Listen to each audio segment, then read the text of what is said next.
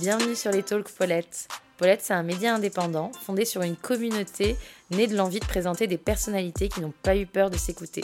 Les Talks Paulette, c'est tous les mercredis. On vous présente des parcours qui nous ont touchés. Ces stories peuvent résonner en chacun de nous et j'espère nous inviter à s'écouter un peu plus. Cette émission, c'est la vôtre, alors envoyez-nous vos idées en commentaire ou sur Insta.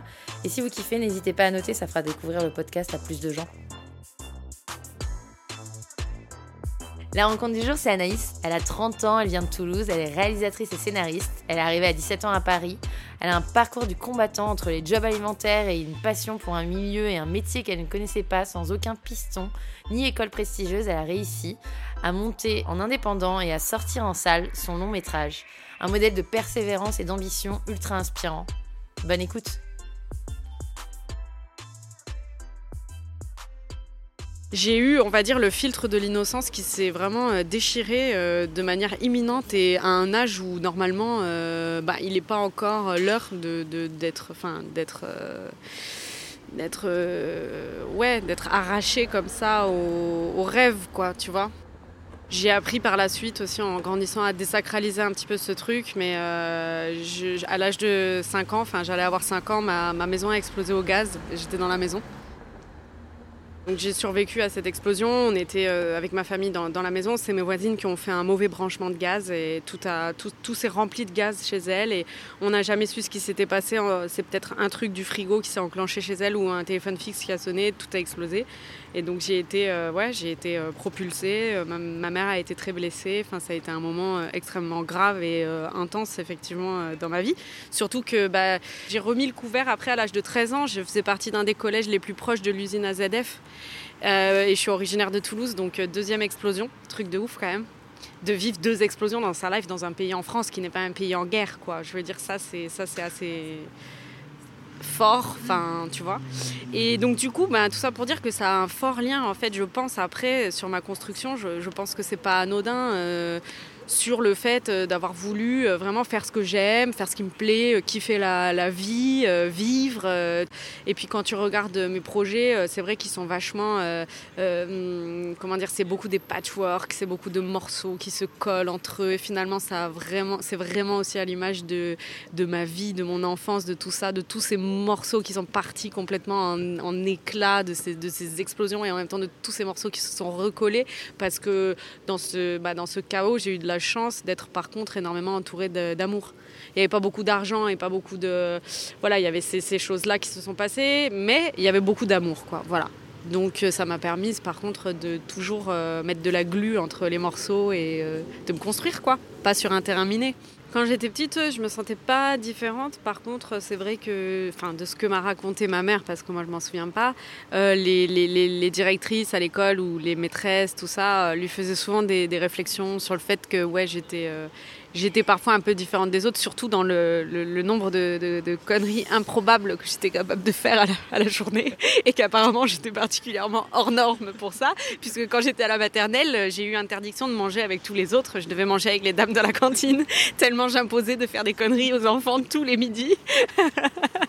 J'adorais l'école pour les copains, pour les potes mais j'aimais pas l'école pour, euh, pour euh, tout ce qui est cours, tout ce qui est cadre, tous ces systèmes. Et quand on voit aujourd'hui finalement comment j'ai fait les choses, que c'est drôle en fait, j'ai jamais aimé vraiment rentrer dans les cases, euh, déjà dès que j'étais vraiment tout bébé, quoi, toute petite. J'ai toujours dit à mes parents, je, voilà, je vais être comédienne. Bon, je suis passée par plusieurs styles de métier aussi avant, quand j'étais vraiment très très petite. Mais assez vite, on va dire, vers le tout début de l'adolescence, j'ai voulu être comédienne. J'étais piquée de ça. Je faisais beaucoup de théâtre à l'école, euh, en activités extrascolaires, tu sais, dans les trucs qu'ils te proposent et tout. Et donc, en fait, déjà, même en passant mon brevet, je, disais à mes darons, euh, mais ouais, mais quand j'aurai mon bac, je partirai à Paris. Enfin, j'étais mais totalement euh, obnubilée par ça.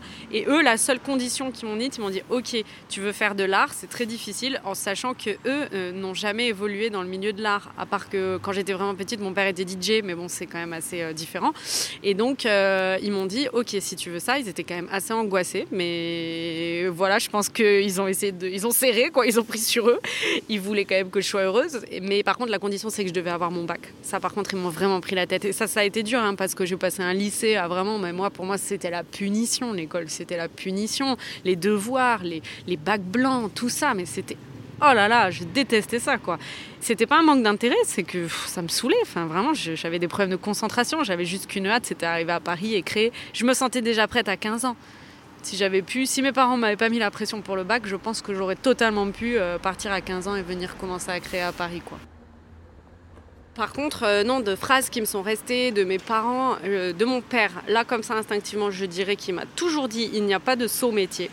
Voilà, ça c'est un truc qui m'est vraiment resté et qui, je pense, m'a aussi beaucoup aidé euh, toute ma vie à, bah, faire le choix de vouloir essayer de vivre de l'art et à ne pas hésiter à faire énormément de jobs alimentaires et à toujours respecter ça et que voilà il n'y a pas de sous-métier en fait donc il n'y a pas de jugement dans, le travail et puis après ma mère m'a toujours dit euh, je ne suis jamais fière je ne, dirai, je ne dirai jamais le mot fier. Je suis heureuse pour toi ou je suis heureuse pour nous. Voilà. Le mot fier chez nous, c'est un truc qu'on m'a appris aussi toute petite.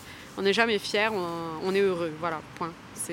on est heureux pour un truc qu'on a accompli ou pour ce que l'autre a accompli, mais on n'est pas fier. Fier, c'est un peu associé à un truc euh, pas négatif, mais un peu, euh, tu vois, de, peut-être de surestime, je sais pas. Donc euh, c'est un mot qu'on n'emploie pas et ça, ça m'est resté de, ma mère. Mon premier job, j'étais téléopératrice chez Vélib, donc j'ai fait ça pendant 4 ans. J'ai fait partie de la première équipe qui a pris les premiers appels le premier jour où les Vélib étaient en service. J'avais 18 ans. Donc voilà, ouais, j'ai fait ça. Euh, c'était un, un truc de ouf. Hein. Franchement, téléopérateur, euh, c'est un taf vraiment extrêmement difficile. Même aujourd'hui, quand j'appelle des services après-vente et que même moi, je suis vraiment très très énervée par rapport à un truc qui m'est arrivé, que j'appelle, voilà, je suis toujours, voilà, c'est un truc qui m'est resté. Je suis toujours cool avec le téléopérateur ou la téléopératrice. Et je me sens même de toujours dire eh, vous inquiétez pas, j'ai été aussi téléopératrice. En fait, il y a un truc, il y a un code entre nous. Et souvent, d'ailleurs, ils sont très sympas, ils m'arrangent toujours mon problème. Je me suis rendu compte que ça marchait très bien. Si vous voulez un tips.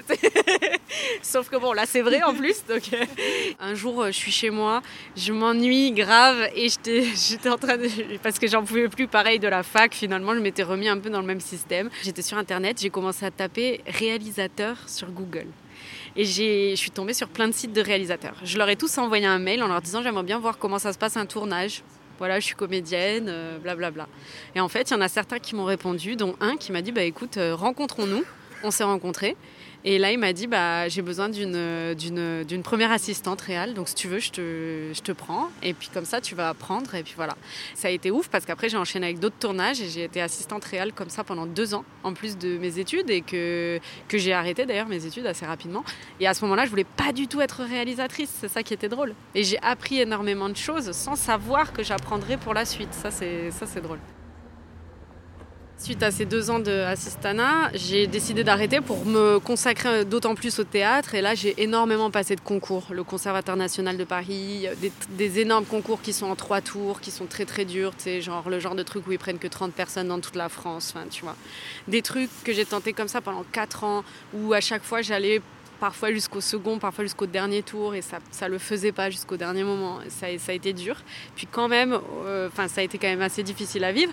Mais après, j'ai été sélectionnée au Théâtre National de la Colline aux ateliers du lundi. C'est un truc pareil sur sélection euh, en deux tours. Et euh, j'ai eu un déclic euh, après cette année-là au Théâtre National de la Colline. J'ai eu un déclic parce que j'ai vu une affiche dans la rue où euh, il y avait écrit qu'on pouvait concourir au Mashup Film Festival au Forum des Images en 2012 et qu'on pouvait apprendre à monter en ligne. Et je trouvais ça super excitant. Je me suis dit, ouais, c'est quoi ce truc? Je vais aller voir. Et c'était vraiment de la pure curiosité. J'ai commencé à monter mon petit film et j'ai trouvé ça complètement trop cool le montage. J'étais là, comment j'ai pu passer à côté de ce truc? C'est chambé de monter. Et en fait, le petit film, il a commencé à tourner. J'ai eu énormément de gens qui m'ont contacté suite à ce film que j'avais posté en ligne pour le concours. Ça a été un truc de ouf et ça m'a donné la pêche. J'ai commencé à faire d'autres films et de fil en aiguille, j'ai plein de portes qui ont commencé à s'ouvrir et c'est le montage qui a commencé à m'amener vers l'envie de réaliser. Quoi. Par contre, ça m'a permis de au maximum relativiser tout ça et de me dire que quand il y a un truc qui bloque, que c'est souvent parce qu'il y a quelque chose d'autre qui est mieux. C'est un peu ce que tu disais tout à l'heure. Il y a forcément quelque chose d'autre qui est mieux, qui t'attend derrière. Ça demande énormément de patience et à chaque fois que tu te retrouves dans ce genre de situation, ça te demande aussi de toujours euh, bah, y croire à nouveau. Bah en fait, à la base, j'avais décidé de faire une série euh, de 5 épisodes parce que j'avais été repérée par une, par une chaîne de télé qui m'avait vraiment encouragée à faire, euh, à faire une série de ce fameux petit film que j'avais fait pour le Mashup. Donc euh, quand j'ai fini la série, euh, dans cette chaîne, euh, il y a eu des remaniements et en gros, ce qui était d'actualité un an auparavant ne l'était plus au moment où la série a été finie. Karma quoi. et donc, euh, donc du coup, je me suis dit, mais qu'est-ce que je vais faire de tout ça Sachant que quand même, le système en France est extrêmement bien établi. C'est-à-dire que si tu as commencé à faire une série en dehors du système, c'est tout, un, tout un délire de pouvoir la re-rentrer dans le système en termes de diffusion. Parce que les chaînes, généralement, ils veulent être au minimum coproducteurs en amont du projet. Donc, euh, pour pouvoir ensuite le diffuser. Donc, c'est un casse-tête chinois. Donc, je me suis dit, bon, ben, je vais, je vais prendre cette série, puis je vais la remalaxer. J'ai, j'ai envie finalement d'en faire autre chose. Le temps était passé aussi entre temps. Donc, il y avait des choses avec lesquelles j'étais déjà moins en phase un an plus tard. Et donc, euh, j'ai décidé de retourner trois quarts d'heure et dans ces trois quarts d'heure d'intégrer euh, une partie de ma série pour faire un long métrage. Et au moment où j'ai fini le long métrage, je me suis dit en fait que c'était super euh, complémentaire finalement et que je n'allais pas du tout annuler ma série, j'allais la, conserver. Et au même moment, on m'avait proposé de, parce que je faisais des photos en freelance pour des magazines à ce moment-là, on m'avait proposé d'exposer mes photos dans une galerie à Auxerre dans la ville d'Auxerre. Bon. Et euh, à ce moment-là, je me suis dit, bah, c'est dommage, j'ai encore plein de, plein de chutes et plein de trucs par rapport à cette série et ce long métrage. Je vais plutôt leur proposer mon travail autour de cette série et de ce long métrage. Et ils ont trouvé ça cool, ils m'ont dit carrément. Et en fait, du coup, j'ai créé une installation artistique autour de la série et du long métrage à ce moment-là. Et c'est devenu un projet cross-média qui était en trois volets une série, un long et une installation artistique. C'est marrant parce qu'en plus, j'ai tout fait dans ma chambre et tout, enfin vraiment dans une petite chambre étudiante et tout. Et. Euh, quand j'ai fini ce, projet, ouais, j'étais pas mal en, en d'ailleurs. Et il a beaucoup voyagé. Euh, le long métrage a fait sa première mondiale euh, au Festival de Los Angeles en 2016. Ça a été un truc de ouf. Avec toute l'équipe, on a été euh, présenter le film à Los Angeles. En parallèle, la série, elle a quand même beaucoup tourné aussi en festival. Elle est passée de Reykjavik à New York, en passant par Chicago, Hong Kong. Enfin, ça a été un truc de ouf. Après, bien sûr, on n'était pas invité à chaque fois pour la série. C'est un peu différent du long métrage où pour le coup là tu es quand même beaucoup plus euh, invité. L'installation artistique elle a tourné dans pas mal de galeries d'art entre 2015 jusqu'à début 2017 quand même, tu vois, entre Rotterdam, Londres, Paris. Enfin tu vois ça a été vraiment cool. Et le long métrage bah, du coup il a fait Los Angeles, il a été... Euh, en Norvège, il a été sélectionné à Rotterdam. Et à chaque fois, là, pour le coup, on était invité avec l'équipe. C'était un truc de fou. Et après, une des comédiennes du film a créé sa structure euh, de distribution qui s'appelle Territoire Film. elle s'appelle euh, Emilia Deroux-Bernal. Et on a, avec l'équipe du film et elle, sa structure, on a distribué le film en salle qui est sorti au cinéma en 2017 en France. Et ça, ça aussi, ça a été, ça a été vraiment une expérience de ouf parce que pareil, on avait fait le film finalement hors système et pour le re-rentrer dans le système, et ben là tout de suite tout était compliqué quoi. Tout était compliqué en France. Il a fallu créer la structure pour, euh, le sortir à la force du poignet quoi, jusqu'au bout.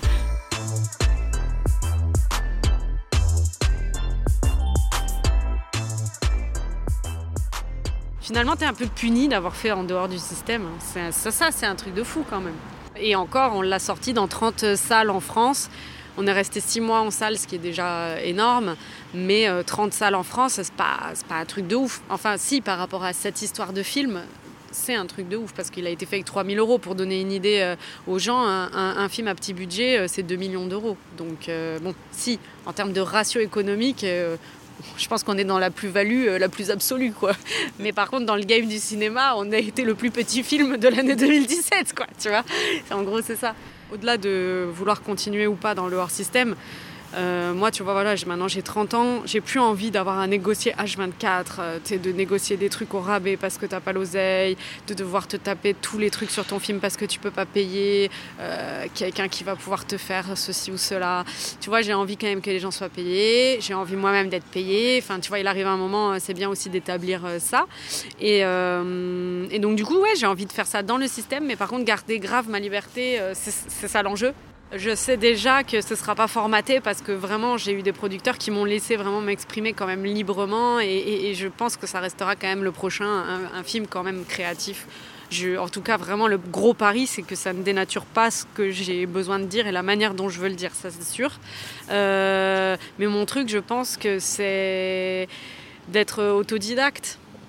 Je crois que c'est ça euh, le truc qui fait peut-être un peu la différence par rapport aux autres garder les pieds sur terre, ça a été relativement facile parce que bah, tout simplement c'était quand même des bars. Parce que quand j'étais à Los Angeles, c'est un mois où inexplicablement j'étais au RSA à ce même moment. Donc euh, j'ai toujours été dans une dualité dans ma vie qui m'a toujours fait garder de toute façon les pieds sur terre. Et puis les gens avec qui je traîne, que ce soit ma famille ou mes potes et tout, je pense seraient là euh, pour me, pour me dire euh, meuf, t'as vrillé, enfin redescends, enfin voilà. Et puis bon, on fait des films, hein, on fait pas, on sauve pas des vies, tu vois. Moi, je pense que je resterai toujours comme ça. Enfin, ça m'a jamais attiré de péter un plomb et de, d'un coup de devenir snob. Parce que je fais ce métier, moi, pour m'exprimer. Je fais pas ce métier pour atterrir dans les soirées mondaines. Ça, c'est, ça, c'est la cerise sur le gâteau. Tu, tu te fais un kiff, t'es avec tes potes, en équipe. Bon, bah voilà, il y a les petits fours et tout. Bon, bah voilà, c'est rigolo parce que t'es avec tes amis, tout ça, machin, c'est, cool. Mais c'est pas pour ça que c'est pas pour atterrir là que j'ai décidé de faire ce métier. Donc, c'est ça aussi qui fait la différence, je pense. Je me suis jamais posé la question honnêtement de tiens je suis une, je suis une femme, du coup est-ce que c'est plus difficile ou pas? Parce que que je sois une femme ou un homme, c'est difficile pour toi si t'es pas pistonné, si tu viens de, de rien, si tu voilà et que tu arrives à Paname, que tu connais personne, c'est dur pour tout le monde, homme, femme. Maintenant que j'ai commencé à me faire un peu plus de réseau, que j'ai déjà un peu un, un, petit pied, je dirais même un, ongle dans le système, bah je, je, me dis c'est vrai, je me suis beaucoup posé la question, je me suis dit je pense que si j'avais été un mec qui a, qui a fait Ace, je pense que ça aurait été beaucoup plus loin. Ouais, ouais je pense. C'est une sensation. Hein. J'ai l'impression que les hommes, on accepte beaucoup plus qu'ils soient créatifs et qu'ils aient un peu de folie. On va dire que c'est du génie, tu vois, que c'est un truc de fou. Euh, mais euh, chez les femmes, dès qu'il y a un petit espace comme ça de créativité, tout de suite, ça va passer pour euh, de la coquetterie tu vois, de la coquetterie ou bien euh, euh, même euh, une certaine prétention, quoi. Tu vois, j'ai ressenti ça un peu parfois. et c'est vrai que du coup, je me suis posé la question, tiens, qui sont vraiment les réalisatrices en France qui sont vraiment, mais tu vois, créatives, qui vont, qui se permettent des, des, des, des folies, tu vois, dans leurs films, qui restent pas dans le scénario et surtout dans la réalisation traditionnelle, vraiment. Ben, il n'y en a pas beaucoup. Alors que chez les mecs, euh, tu vas avoir Léo Scarax, euh, tu vas avoir euh, Gondry, tu vas avoir. Il y en a plein, enfin, tu vois, tu as même Bonello, Bertrand Mandico, enfin, tu vois, je peux t'en citer plein. Alors que chez la femme, bah, à la limite, les deux seuls que je pourrais citer, c'est du genre. Et déjà, ça rentre dans une case. Et je dis pas que c'est pas créatif, hein, ça, ça l'est, etc. Et c'est déjà beaucoup plus libre qu'une autre forme qu'on connaît qui est plus consensuelle, tout ça. Mais c'est aussi dans une case des films de non-cases faits par des femmes, bah, j'en connais pas. Et Ace, pour le coup, je pense que ça rentrait pas dans des cases, tu vois. Et je pense que si j'avais été un mec, bah, on aurait déjà plus pris ça au sérieux, tu vois. Euh, bah déjà quand j'étais ado, je pense que déjà je rêvais de venir à Paris, donc ça s'est fait. Après plus tard, bah, j'ai rêvé de faire quelque chose, faire un film, donc bah, voilà, du coup je l'ai fait. Et, et, donc déjà je suis contente euh, à l'âge de 30 ans d'en avoir déjà réalisé quelques-uns, tu vois, ça c'est chouette. Et puis, mais j'en ai encore plein. Et ouais, je pense que ça correspond à ce que je voulais euh, adolescente parce que ça re rejoint le truc que je disais tout à l'heure, c'est que je crois que je voulais vraiment être heureuse et que ma vie ait du sens. C'était vraiment ça le plus important. Et j'entends par le sens euh, faire quelque chose qui me plaît, quoi. Et ça aurait pu être euh, faire des chocolats comme faire un film, peu importe. Puisqu'on revient à la phrase comme disait mon père, il n'y a pas de, il a pas de saut métier. Donc de toute façon, j'étais libre de vouloir faire ce que je veux et, et, que ce soit des métiers perçus par la société qui sont ultra euh, bah, des métiers de privilégiés ou des métiers beaucoup plus euh, voilà simples, peu importe. Mais ce que je voulais, c'est que ma vie ait du sens. Je crois que mon, ma pire peur, c'est que ma vie n'ait pas de sens, que je sois pas heureuse, quoi. Voilà.